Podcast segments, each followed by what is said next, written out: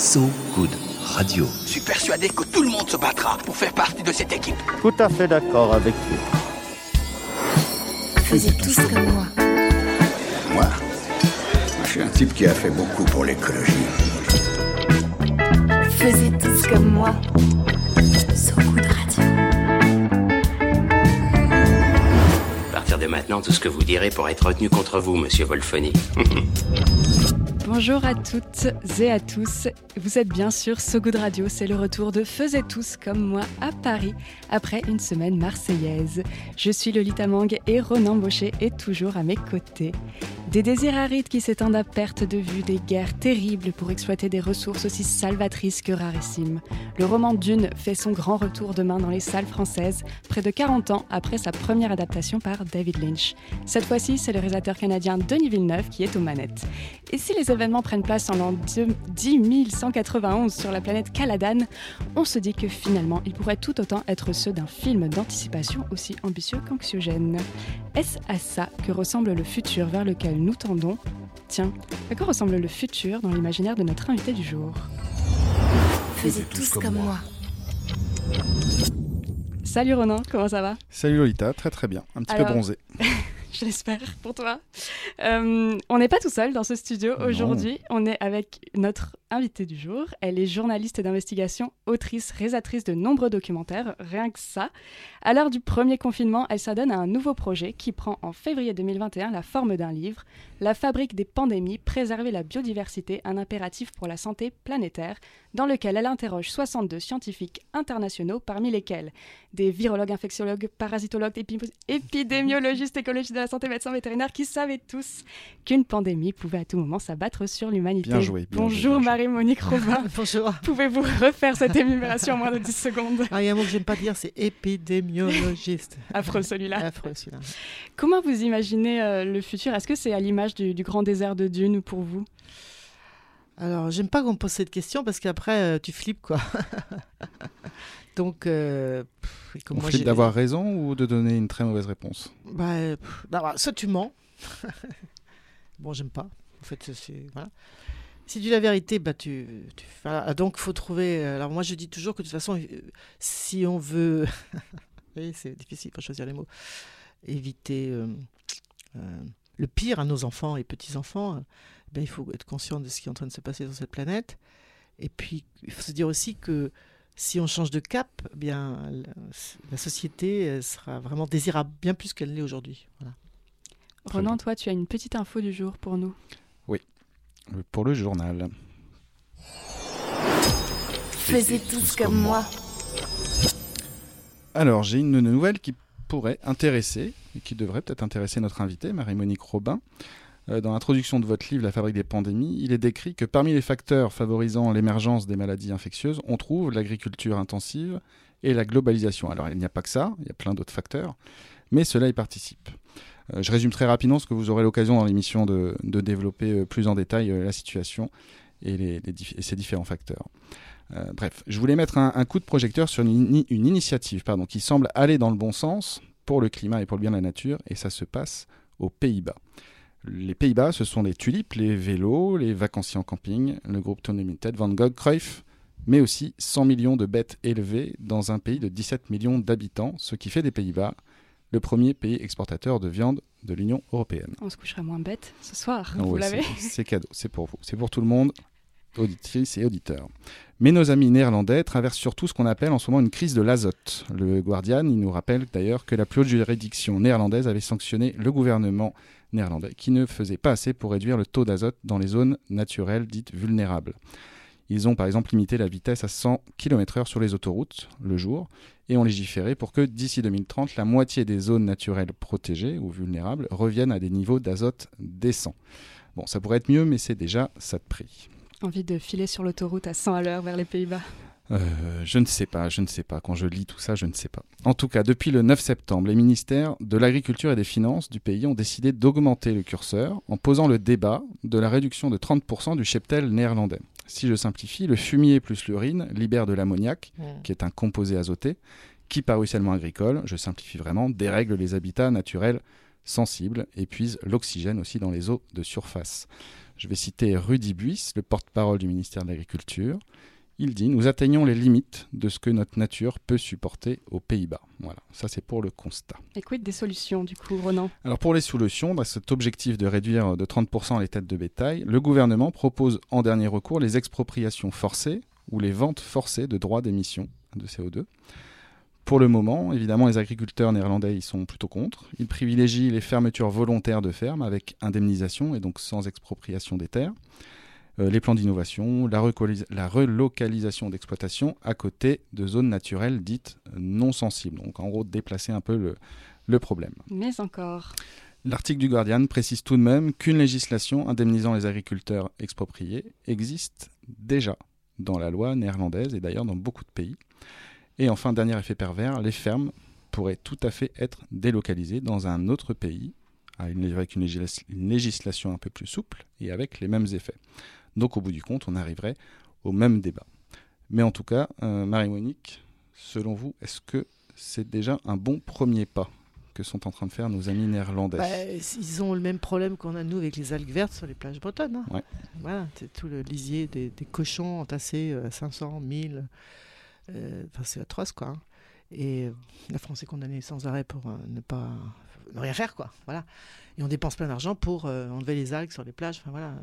Non, mais ce que j'aime bien dans le papier, c'est qu'en fait, on voit qu'on est. Et ce qu'a dit le ministre, je ne sais plus comment, là. le porte-parole, porte monsieur, monsieur Buis. Peut-être que je prononce mal. Rudy Buis. et qu'on voit qu'on est arrivé à des limites, quoi.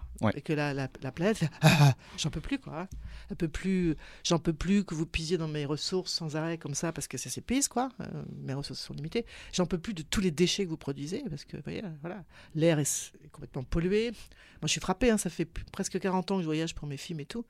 Il y a plein de villes on peut plus respirer quoi hein. depuis la nuit d'Eli tu respires plus enfin euh, tu arrives à Mexique ah, tu fais comme ça enfin c'est vraiment voilà. Et puis l'eau est polluée et tu vois les moi je, me rappelle mon arrivée une fois à Katmandou euh, j'étais jamais allé je, rêvais d'aller enfin là-bas et je, je vois le, principal fleuve qui traverse la ville c'est un dépotoir assez ouvert quoi. Des déchets on n'en peut plus il y a des plastiques une fois au Sénégal tu traverses le Sénégal tu as des sacs en plastique accrochés à tous les arbres. Enfin, tu vois, on voit qu'elle n'en peut plus, quoi. Euh, et, c'est curieux parce que je, dis souvent que moi, je l'ai vu de mes propres yeux parce que c'est tombé dans ma, sur ma génération. Quand j'ai commencé le euh, journalisme à voyager au début des années 80, il n'y avait pas tout ça, quoi. Et les obèses que tu vois partout, parce que tout ça c'est lié. Hein. Avant, il n'y en avait pas au Mexique, maintenant il y en a partout. Enfin, et voilà, donc euh, c'est vraiment le constat. Alors après, là, les solutions qu'il faut avoir. Moi, il y a une prise de conscience que ça peut plus durer. Après, si c'est pour délocaliser, euh, bon. Je n'ai pas dit qu'ils allaient délocaliser, mais c'est, ça peut être un effet pervers, c'est qu'on va les déplacer ces fermes-là euh, ailleurs. Bah voilà, ils ont compris, s'ils les déplacent ailleurs, ben voilà. Non, la question c'est qu'il faut manger moins de viande. Peut-être. Et je dois vous avouer que des fois, j'en suis pas prêt, malheureusement. voilà. Vous qui avez beaucoup voyagé, euh, Paris, en France, on est comment en termes de, respirabilité ah bah Non, voilà, Paris est sans arrêt. Enfin voilà. Et, aussi, souvent, condamné, enfin sanctionné par la, Commission européenne pour son, sa pollution de l'air. Alors, euh, il y a des mesures courageuses qui ont été prises par un Hidalgo, hein, je dois le dire, hein, parce que quand tu... Enfin, moi, j'étais pour le fait qu'on interdise la circulation, par exemple, la, voie express. C'est évidemment, euh, au début, ça gueule, tout, mais enfin, je pense que... Enfin, y a, dans 20 ans, on dira, bah ouais, c'est évident, quoi. Enfin, il faut un moment bah, prendre des mesures, quoi, parce qu'on veut continuer à mourir. C'est 9 millions de personnes qui meurent sur la planète à cause des, de la pollution, la pollution de l'air. Mm c'est pas, pas, pas rien, quoi. Sans parler de tous nos enfants euh, qui ont de l'asthme, enfin, qui ont des, allergies. Enfin, il y a un moment, ben voilà, il faut prendre des mesures et puis, puis se dire qu'on peut se dépasser autrement, surtout dans une ville comme, comme Paris, quand même. On n'est pas à plaindre, quand même, on a des, euh, transports en commun. Si on développe les pistes cyclables, on peut faire du vélo. Évidemment, il faut, faut, améliorer tout ça. Mais, mais voilà, il y a des options. On peut marcher. Moi, je viens de marcher pendant 20 minutes là, parce que j'ai fini en métro, après je suis. Est-ce que vous voulez prendre un peu la pluie Ouais, du coup j'ai pris la pluie, mais, mais voilà, on peut marcher. Et puis c'est vrai que marcher dans une ville où il y a moins de voitures, c'est quand même plus agréable aussi. Enfin, voilà. Vous parliez des algues vertes en Bretagne. Je vais faire une petite pirouette pour vous parler de thé vert à Londres. Ça fait un moment que je suis Green Tea Peg, une chanteuse londonienne qui avait sorti un premier EP en 2018, Sensi, et qui vient de sortir en juin dernier un, un lumineux premier album, Man Made elle a eu la bonne idée de croiser la route du rappeur britannique The Street. Et puis parce qu'il et elle sont assez généreux, ils nous ont offert un petit remix tout en douceur qui va envahir nos playlists. C'est un peu l'été indien en 3 minutes.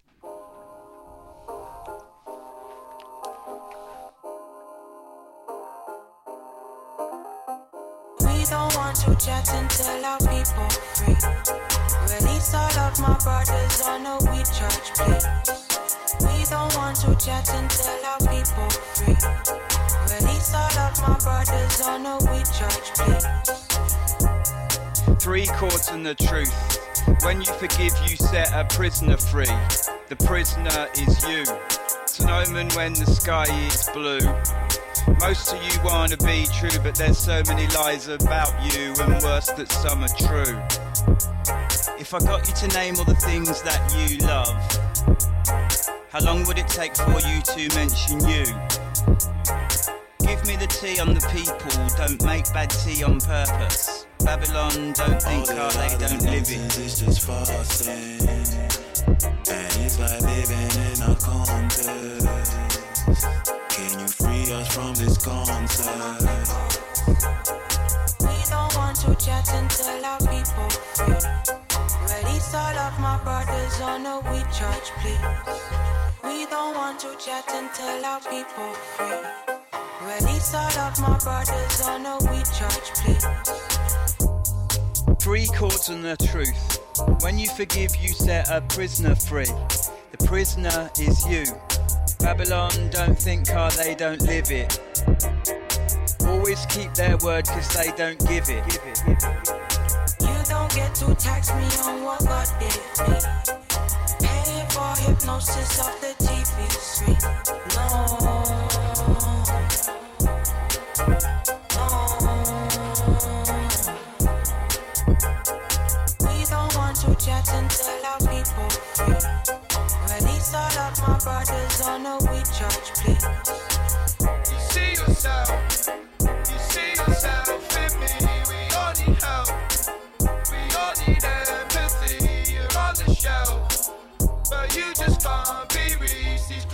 Clientele, they'll take your soul, then leave. We don't want to chat until our people free. Release all of my brothers on a we church, please. We don't want to chat until our people free. Release all of my brothers on a we church, please. If I got you to name all the things that you love, how long would it take for you to mention you? Too sleepy to worry at my desk. Too busy to worry in bed. A hundred worries won't pay the rent. We don't want to chat until our people free. Release all of my brothers on a we church, please. We don't want to chat until our people free. Release all of my brothers on a we church, please. Faisez tous comme moi. Vous êtes de retour dans Faisez tous comme moi sur So Radio avec Marie-Monique Robin pour le livre La fabrique des pandémies. Marie-Monique Robin, comment il est né ce livre? C'est vous qui tombez sur un article du New York Times, c'est ça? C'est ça, ouais. Eh ben voilà, c'était fin janvier 2020, donc on commençait à parler de, de ce virus, de cette possible euh, pandémie. Et cet article d'un collègue euh, journaliste scientifique, euh, c'était We made uh, the coronavirus pandemic. C'est nous qui avons fait la, pandémie. Je dis nous, évidemment, c'était les humains. hein. donc je me suis dit, tiens, pourquoi, pourquoi il dit ça? Alors moi, je m'intéressais bien sûr à toutes ces questions d'environnemental depuis très longtemps, hein, avec tous mes films et livres précédents.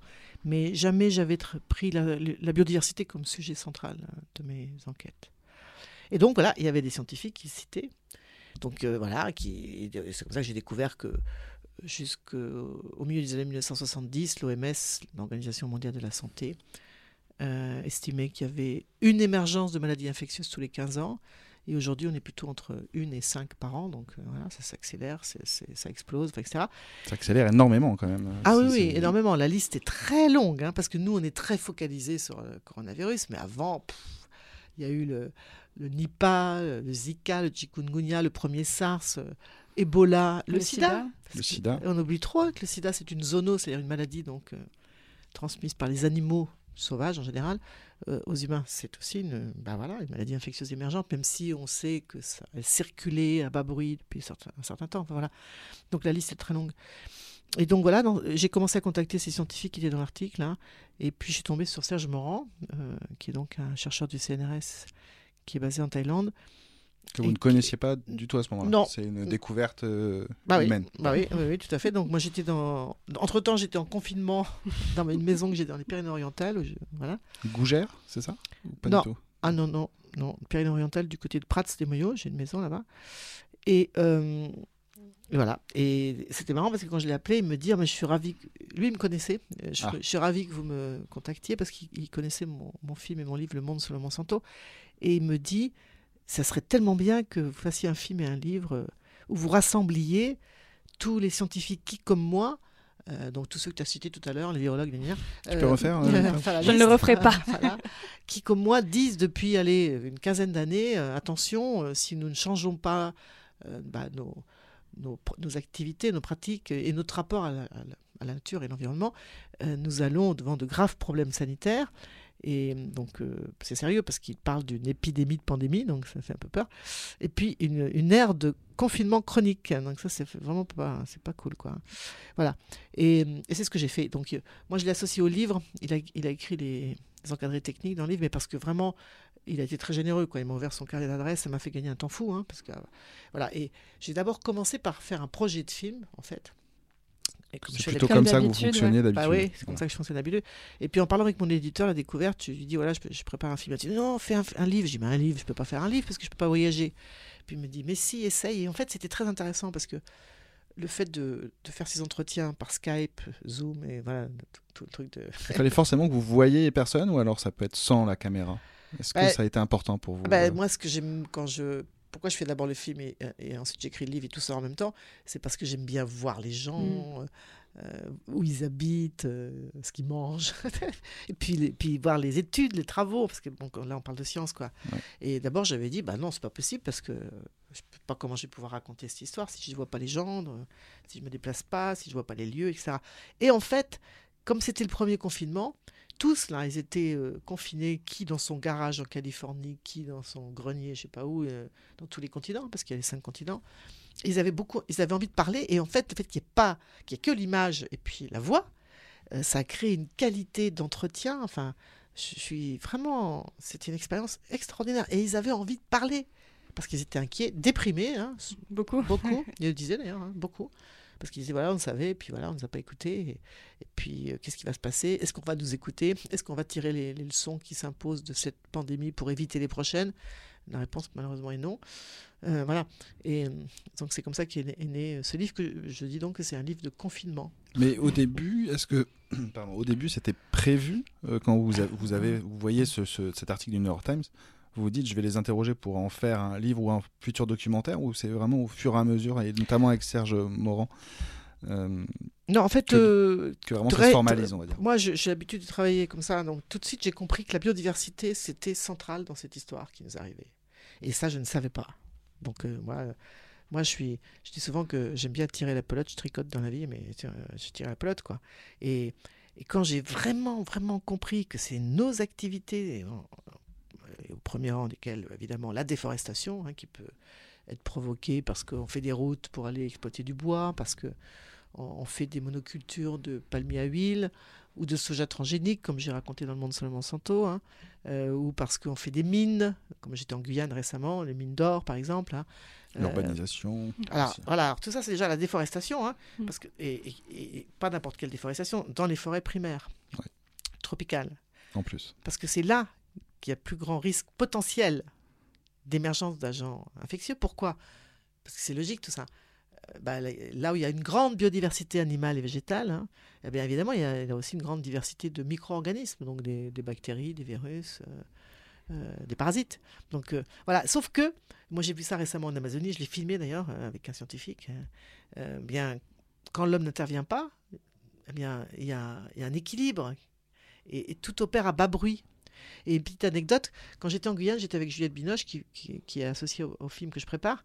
Elle était terrorisée par l'idée des moustiques, parce qu'il y a 630 espèces de moustiques en Amazonie. Et c'est vrai que au début, quand- moi l'Amazonie je connaissais, mais au début tu te dis waouh, qu'est-ce qui va m'arriver là Et puis en fait, le scientifique lui explique ben non, sur les 630 moustiques, il n'y en a que deux qui sont vraiment dangereux pour l'homme. quoi. Celui, l'anophèle qui peut donner le paludisme, ou le moustique tigre, dont on parle maintenant de plus en plus, y compris en Europe, n'est-ce pas Qui peut donner la fièvre jaune, Zika, chikungunya, des maladies virales pas cool, quoi. Mais il dit, quand tu es en Amazonie, comme tu en as 630 et les 628 autres, eh ben, elles ne sont pas adaptées pour piquer l'homme. Pas du tout. non, voilà. En plus, elles ne transmettent rien. Donc, bah, plus tu as de diversité de moustiques, moins, moins est grande la probabilité que tu te fasses piquer par un moustique qui, qui peut te filer une maladie. Vous m'avez suivi? Oui, oui, tout à Eh ben, fait. Ça s'appelle l'effet dilution, ça. En Ouais. fait, En- fait le, le risque, il est dilué par la diversité. Alors, un autre Par la exemple. richesse de la diversité biologique. Voilà. Et c'est pareil pour la maladie de Lyme, parce que c'est un autre exemple qui a été très bien étudié par des scientifiques américains. C'est d'ailleurs devenu un peu le, le prototype, on va dire, de cet effet dilution. Et c'est contre-intuitif. Vous voyez ce que je veux dire? Je viens de vous dire que dans les forêts tropicales, il y a beaucoup d'agents pathogènes potentiels. Et je vous dis qu'en fait, c'est tant mieux, parce que plus il y en a, euh, moins on, on est en danger. Mais c'est ça, en fait. Et quand nous faisons, nous, euh, nous entrons dans ces, dans ces espaces, ces derniers espaces de biodiversité, parce qu'on on parle de hotspot, hein, donc euh, c'est ce qu'il en reste, quoi. hein, eh bien, euh, bah, nous perturbons et nous mettons évidemment en contact avec ces, avec ces, organismes qui peuvent potentiellement nous rendre malades, mais c'est notre action qui va perturber cet équilibre et qui va rompre l'effet dilution. Voilà. Et, et ça, c'est très novateur en fait. hein. Moi, j'ai jamais entendu, j'avais jamais entendu parler de ça avant, vraiment jamais. Et, et c'est ce qui fait aussi que bah, c'est l'originalité de, de tous ces travaux, parce que l'écologie, c'est ça, en fait, c'est montrer les interactions, hein, n'est-ce pas? D'ailleurs, la plupart des scientifiques que vous avez cités tout à l'heure, ils se revendiquent d'une, on va dire, d'une discipline chapeau, un peu, on dirait, qui en anglais, on dit disease ecology, euh, c'est l'écologie de la santé, qui justement bah, créer des interactions. Et, et- et en fait, on arrive à quoi? Ben, c'est- Finalement, ça tombe sous le sens aussi, hein, parce qu'en fait, on a perdu le sens commun un peu. hein, voilà. C'est que la santé des écosystèmes, la santé des animaux sauvages et domestiques, et la santé des humains, tout est lié. Et qu'on ne peut pas continuer à les séparer, voyez Euh, Et ça veut dire plein de choses. Ça veut dire qu'on ne peut pas continuer à bourrer d'antibiotiques les animaux dont tu parlais tout à l'heure en Hollande, parce que les animaux domestiques, les cochons par exemple, on partage 95% de nos gènes avec eux. On est très proches, on est des cousins. Donc si on les bourre d'antibiotiques, qu'on mange ces, animaux bourrés d'antibiotiques, évidemment que ça va faire un problème. Aujourd'hui, la- l'antibiorésistance est devenue un problème majeur de santé publique. Voilà, donc Si tout est lié. L'histoire du, du Nipah, de l'épidémie Oui, Nipah, c'est alors- lié avec des cochons, c'est les, les chauves-souris. Ouais. qui mangent les, les fruits. Ouais, alors ça c'est un très bon exemple parce que ça résume tous les facteurs euh, récurrents qu'on retrouve euh, dans l'émergence de toutes ces maladies infectieuses euh, depuis une cinquantaine d'années. Ça se passe sur la forêt de Bornéo, donc forêt primaire détruite pour implé- un- implémenter, non, implanter des, monocultures de palmiers à huile. Palmiers à huile. Les chauves-souris qui sont dans, ces- dans cette forêt doivent s'enfuir parce qu'on détruit leur habitat. Alors moi je suis tombée amoureuse des chauves-souris. hein. Carrément. hein. Parce que quand on entend parler les, les spécialistes, franchement, c'est le seul mammifère volant, les chauves-souris. Et euh, pour faire ça, bah, c'est une prouesse en fait, d'ailleurs, tellement que nous, on a tous rêvé Icar, machin, tout ça. Eh ben, les chauves-souris, pour faire ça, elles ont développé un système, alors je vais très, très, euh, très Dites- vite, dites le système de Elles la sont super un puissantes. système immunitaire extraordinaire qui leur permet, grâce à la température, de voler, tout ça, et surtout d'être donc bourré, mais vraiment bourré de, micro-organismes, des virus, etc., sans tomber malade. C'est des porteurs sains, en fait, de plein de virus. Sauf que les, études montrent que quand tu stresses les chauves-souris parce que tu, détruis leur habitat, elles se mettent à excréter tous les virus dont elles sont porteuses. Et là, elles peuvent contaminer bah, des, pangolins qui passent par là, parce a beaucoup parlé. Enfin, voilà. Dans mon histoire, effectivement, comme elles crèvent la dalle, elles n'ont plus rien à bouffer, c'est des chauves-souris euh, frugivores, elles mangent Ouais. des fruits. Elles se rabattent sur les côtes malaisiennes où on a impl- implanté des monocultures de manguiers au-dessus de fermes porcines industrielles. Truc de fou, hein. Enfin, voilà. Et les chauves-souris, elles mangent les mangues. Il y en a qui tombent, les, les cochons mangent les mangues infectées. Donc voilà, un nouveau virus apparaît qu'on appelle Nipah, c'est le nom de la localité où ça se passe. Et les, les cochons étant nos cousins, les pauvres ouvriers agricoles qui travaillent dans ces fermes industrielles, tombent malades. Sérieux, hein, 70% des gens qui sont contaminés par le Nipah meurent. Hein, c'est- c'est- c'est- ça rigole pas. hein. C'est pas le coronavirus. C'est pas le coronavirus, c'est pas le SARS-CoV-2. hein. Et voilà. Et après, ironie de l'histoire, la Malaisie, ça mange pas de cochons parce qu'ils sont musulmans. Oui. Donc les cochons, on les exporte pour Singapour et la Chine. Donc t'as- là, il y a tout. Euh, alors, monoculture, globalisation. monoculture, déforestation, indu- élevage in- industriel et la globalisation qui fait évidemment que ces agents infectieux qu'on va faire sortir du bois par notre activité peuvent gagner le bout de la planète euh, le temps d'un long courrier. Ça, voilà. Donc ça, c'est vraiment le schéma classique, quoi. Voilà, qu'on retrouve dans plein de maladies infectieuses. Ebola, c'est pareil. Enfin, bon, Ebola, c'est pareil, hein, c'est très sérieux. hein. Ça tue 90% des gens. hein. Pareil, pas le corona. Ah oui, c'est pas le corona, hein. c'est, très grave. Avant de, de poursuivre, euh, on vous a demandé de choisir un morceau. Et vous êtes venu avec Nina Hagen et, et une petite euh, anecdote assez, assez sympathique. Alors Nina Hagen, pour ceux qui ne la connaissent pas, n'est-ce pas, c'est une chanteuse allemande qui, était, qui a grandi dans l'ex-RDA, la République démocratique allemande, l'Allemagne de l'Est, comme on disait. La mère était chanteuse d'opéra. Et elle, bon, ben elle, moi j'étais fan. hein. Moi j'ai vécu en Allemagne de... J'ai fait 5 ans d'études là-bas, de 1978 à 1982. Et euh, j'ai eu la chance de la croiser une fois, de la rencontrer à Berlin, qui était une ville euh, qui me fascinait à l'époque. Euh, Il y avait encore le mur, enfin voilà. Une ville très. Il y avait tous les créatifs là-bas, enfin la musique, la peinture, tout, tout, tout, tout. Voilà. Et moi, j'adore. Elle chante ses manières, c'est absolument, c'est puissant. Quand moi, j'ad- j'adore le rock. Elle était un peu punk aussi à l'époque. Hein. Euh, elle était toujours habillée en roux, enfin les cheveux rouges, enfin des. Et puis euh, l'opéra. Donc voilà. Et cette chanson s'appelle Naturtränen, les larmes de la nature. Et je trouve que c'est absolument euh, prémonitoire, quoi. Vous l'écoutez souvent? Oui, alors j'ai des 33 tours de l'époque que j'ai traîné d'Allemagne et tout ça. Ouais. Et je suis content parce que récemment, moi j'ai trois filles qui sont étudiantes et euh, elle m'a dit c'est quoi ça maman? Ben, Ça s'appelle Nina Hagen. Et, en fait, j'ai découvert que euh, la jeune génération ici en France, en tout cas, ne connaît pas Nina Hagen. Donc on va peut-être y contribuer parce que c'est, elle, elle- vraiment, c'est une voix. euh, pour moi, euh, l'équivalent, ça serait euh, Janis Ch- Joplin, par exemple. Euh, c- ça serait ça, quoi. Dans un autre registre. Dans un autre registre. Mais quand même, une espèce de puissance de la voix, euh, enfin, vraiment euh, extraordinaire, quoi. On écoute les larmes de la nature Ouais. sur La tour traîne.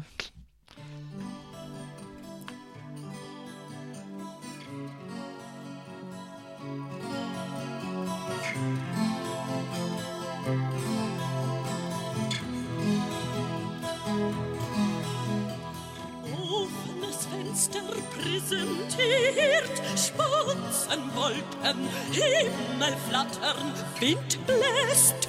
Meine Nase friert und paar Auspuffrohre knattern nach. Da geht die Sonne unter, rot mit Gold, so muss das sein. Sieh ich auf die Straße runter, fällt mir mein Bekannter ein. Drum wird mir's jetzt schwer ums Herz. Ich brauch nur Vögel flattern sehen und fliegt mein Blick dann himmelwärts. Tut auch die Seele weh, wie schön Natur am Abend. Stille Stadt,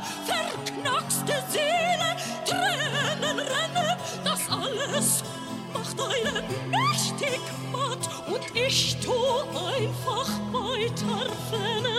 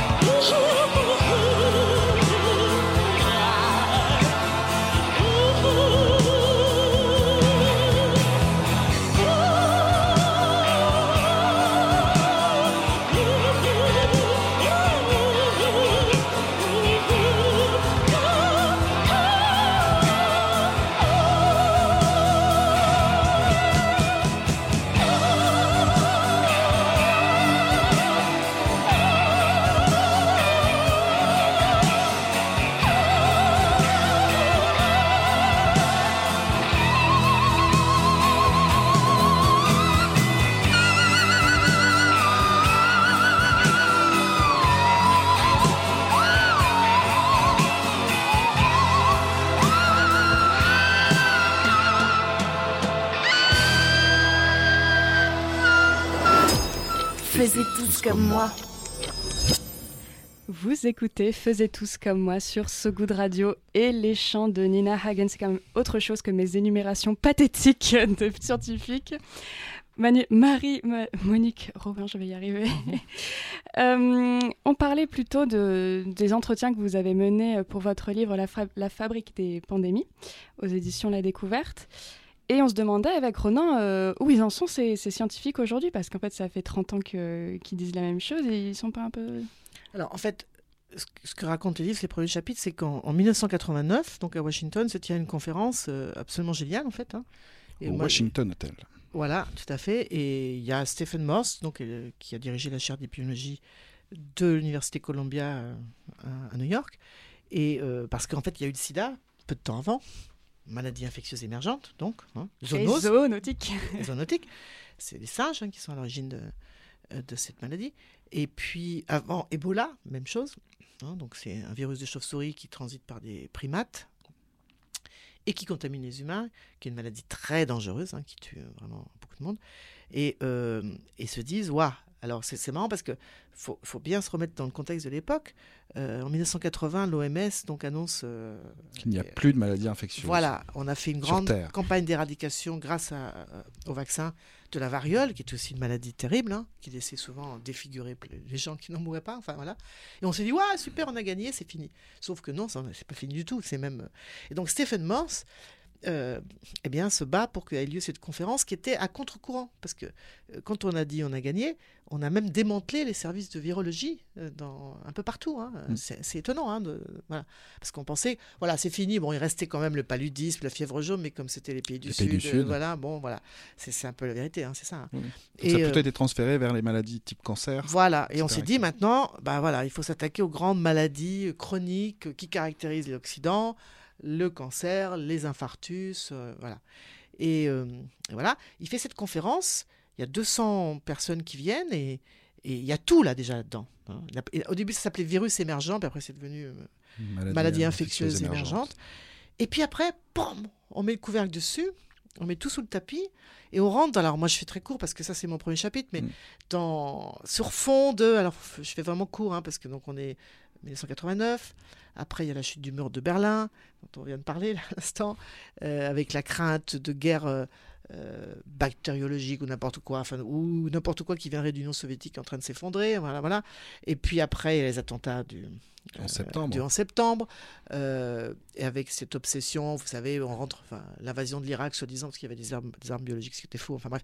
Mais voilà. Et arrive au pouvoir aussi Bush, enfin voilà, euh, avec donc une, une concep- conception de la sécurité qui est, euh, ben, on appelle ça la biosécurité en fait, dans laquelle on met dedans tout, c'est-à-dire les dangers qui pourraient provenir de terroristes euh, complètement allumés qui balanceraient, je sais pas quelle, vous voyez, euh, bactérie, ils imaginent le pire, etc. Mais aussi les maladies infectieuses émergentes. On les traite de la même manière, vous voyez. Et ça, alors, ça va développer toute une théorie qui vient de la guerre froide, enfin, qui est ce qu'on appelle la preparedness en anglais, le fait de se préparer Au pire. Au pire, au, au début, ça pouvait être d'ailleurs une. C'était d'abord la guerre nucléaire, parce qu'au moment de la guerre La froide, guerre hein, froide. voilà. Après, ça pouvait être aussi des cataclysmes, des cyclones, vous voyez. Et, et en fait, on a mis là-dedans aussi euh, le risque de infectieux émergent. C'est intéressant parce qu'en faisant ça, donc on va vers la biosécurité à fond, hein, voilà. et en faisant ça, eh bien, on s'intéresse plus aux causes, vous comprenez, Mm. Euh, aux causes qui font que ces maladies émergent.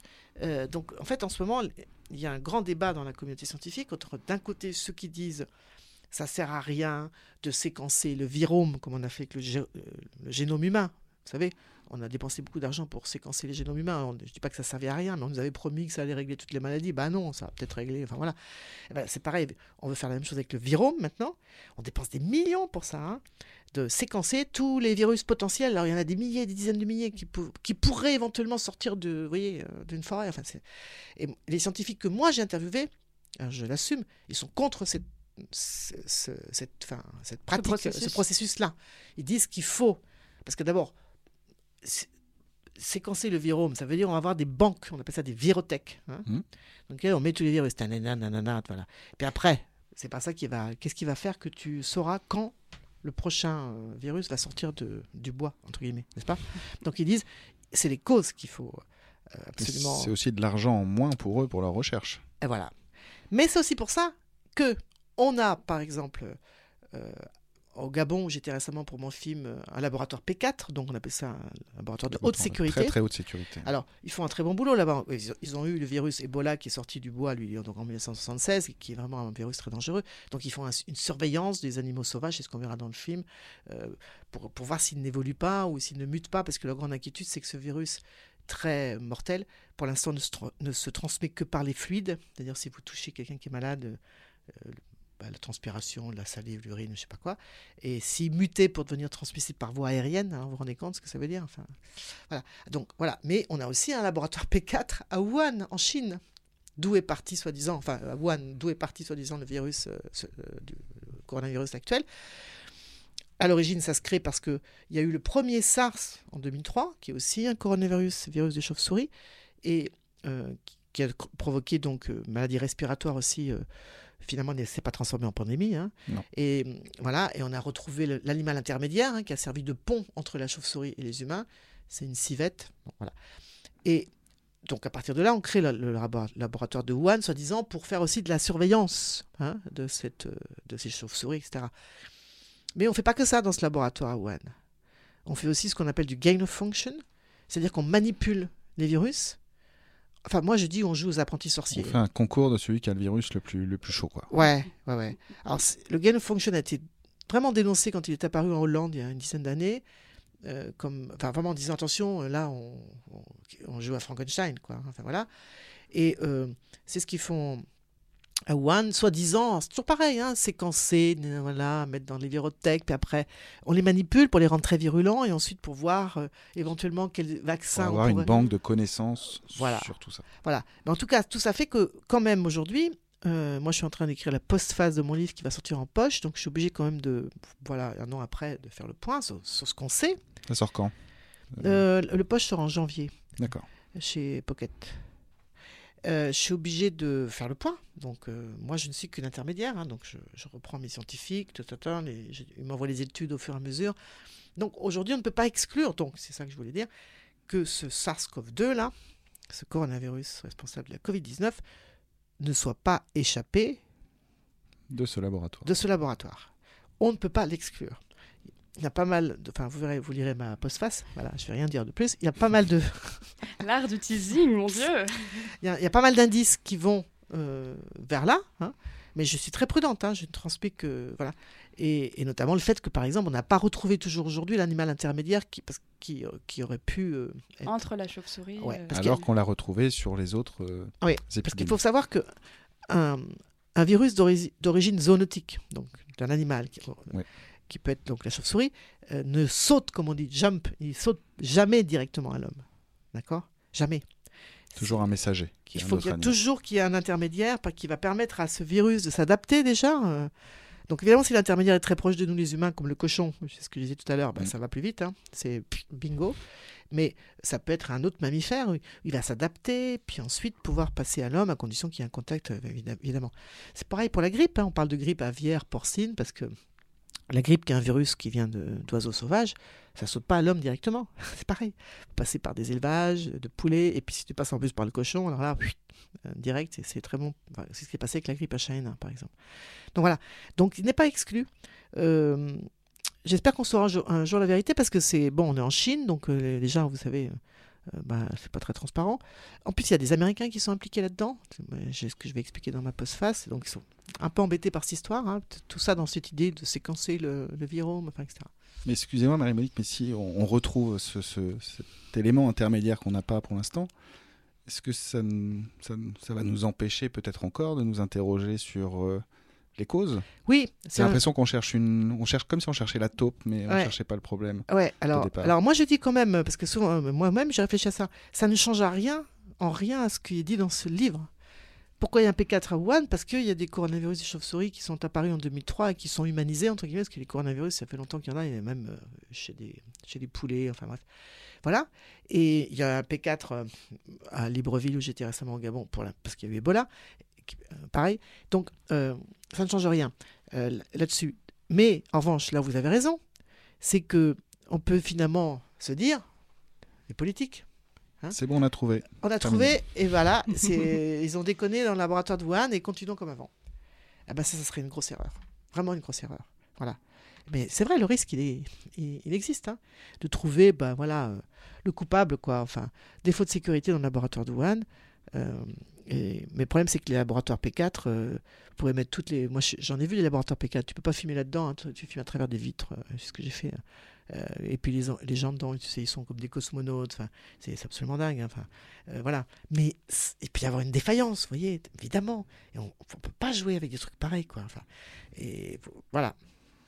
On glisse doucement vers la fin de cette émission. Alors de Wuhan, moi je vais faire un petit saut vers Bristol parce qu'on connaît la nouvelle scène jazz de Londres qui fait fureur depuis plusieurs années déjà. Mais sait-on que parallèlement, une autre scène tout aussi excitante est en train de bouillonner dans le sud de l'Angleterre, à Bristol.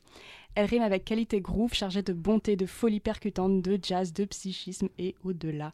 Enfin, je vous laisse juger par vous-même avec Grook qui réunit le collectif Stasback et la chanteuse China Balls.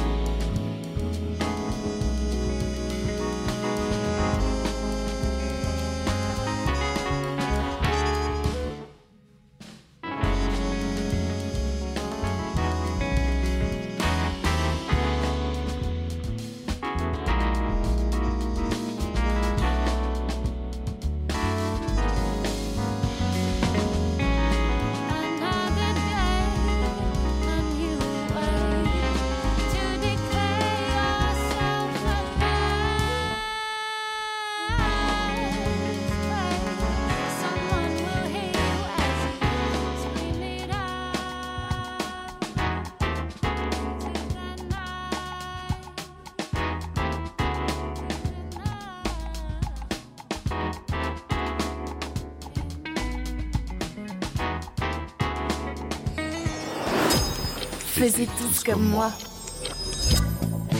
Écoutez Faisez tous comme moi sur So Good Radio avec Marie-Monique Robin qui va bientôt partir aux États-Unis pour adapter son livre Fabriquer des pandémies en documentaire. Et nous pouvons participer financièrement sur votre site internet, Marie-Monique Oui, m2rfilm.com, vous pouvez soutenir le film. C'est très important parce que j'ai mis la barre très haut pour filmer. hein. Donc j'ai deux caméramans, un droniste, parce qu'il faut filmer ces endroits. Il faut vraiment. On ne protège bien que ce qu'on connaît et ce qu'on aime. Donc cette biodiversité, il faut la montrer, il faut bien la filmer. Donc voilà, vous pouvez nous montrer avec recul ou hauteur. Oui, voilà, j'ai des images, mais vraiment magnifiques déjà, et c'est super. Donc vous pouvez soutenir le film. Et à terme, à terme, hein, c'est-à-dire une fois qu'il est passé à la télé, tout ça, au cinéma, je voudrais que le film, on voudrait que le film soit libre d'accès dans les huit langues de l'UNESCO. Et plus on est citoyen à le soutenir, plus ça sera facile. Et voilà. Et puis il y a Juliette Binoche qui vous accueillera sur le site avec sa, ten- sa tendre voix et son tendre ouais. sourire. Ouais. Ronan, demain, qui recevrons-nous? Demain, nous recevrons Antoine Guillaumin qui euh, a monté un beau projet qui s'appelle Tsuvo Studio. C'est en gros une caravane où on permet, euh, au travers des différentes villes autour de Paris, de, de- de faire enregistrer des jeunes. euh, des sons de musique, euh, apprendre, apprendre juste aussi à enregistrer des, des petits sons de reportage, Petite, euh, petit apprentissage itinérant. Je vais lui parler de mon projet de rap, ça va être génial. merci Ronan, merci Marie-Monique Robin, merci Thomas à la réalisation de cette émission. On va se quitter sur une réédition d'album de notre cher Ichon, rappeur de Montreuil, si je ne me trompe pas, avec son tout nouveau son Liquide. Salut. À demain, salut. Tous comme moi. So Good Radio. Même si je le chantais, je manquerai de temps. L'argent tue les gens. L'argent tue les gens. Il faut du liquide, faut du liquide. Il faut du liquide. Il faut de l'argent, il faut de l'argent. Il faut du liquide. Je fais pas le mytho, je fais pas le mytho. Je suis pas stupide, je suis pas stupide. Il faut ce qu'il faut, il faut ce qu'il faut. Il faut du liquide. Pour de vrai, nique ta mère. Je le dirai plus.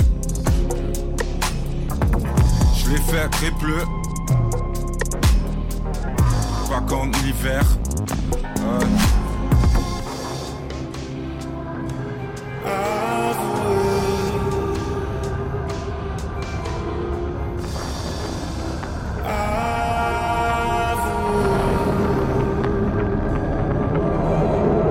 Il faut du liquide.